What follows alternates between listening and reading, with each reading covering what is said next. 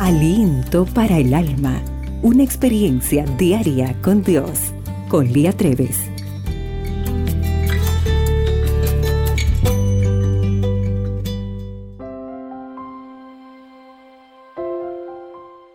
¿Has escuchado la voz de Dios en la madrugada incentivándote a orar? Despierta, despierta y ora. Esta es la historia de Claudete. Ora por tu papá. La voz era clara. Eran las 3 de la mañana. Traté de ignorarla y volver a dormir, pero no pude. Orar por mi papá eh, a esa hora parecía absurdo, pero reconocí la voz. La había escuchado antes. Salí de la cama lo más silenciosamente posible. Era urgente. Oré por mi papá. Intercedí por él y pedí a Dios que lo librara de la situación que fuera. Luego de más o menos una hora de oración intercesora, volví a dormirme. A la mañana siguiente compartí la inusual experiencia con mi esposo. En nuestro culto familiar volvimos a orar especialmente por mi papá.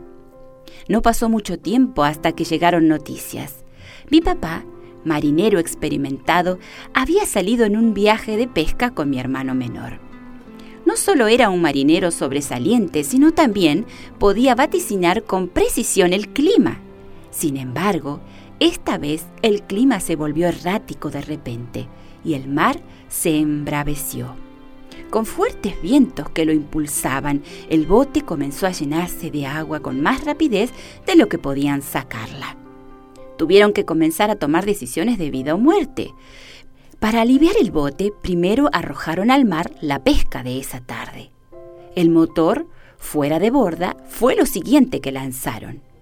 Pero el bote igualmente se hundió, a pesar de sus mejores esfuerzos. Mi papá y mi hermano se aferraron de dos boyas con todas sus fuerzas.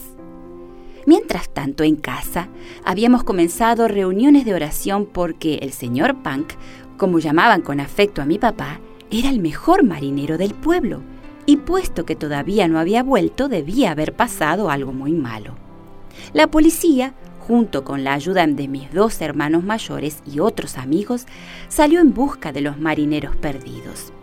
Luego de siete horas de búsqueda, tuvieron que abandonar por esa noche, pero uno de mis hermanos prosiguió la búsqueda junto con otro amigo optimista. Oró. A las tres de la madrugada, su linterna iluminó a dos personas que flotaban en el agua, papá y mi hermano menor, apenas vivos, luego de más de 12 horas de luchar contra el bravo mar. Querida amiga, el Espíritu Santo me había despertado. Agradezco a Dios por esa voz que todavía nos habla hoy. Escuchemos los pedidos de oración del cielo. Señor, Gracias por incentivarnos a la oración, por nuestros amados, permitiéndote actuar a su favor.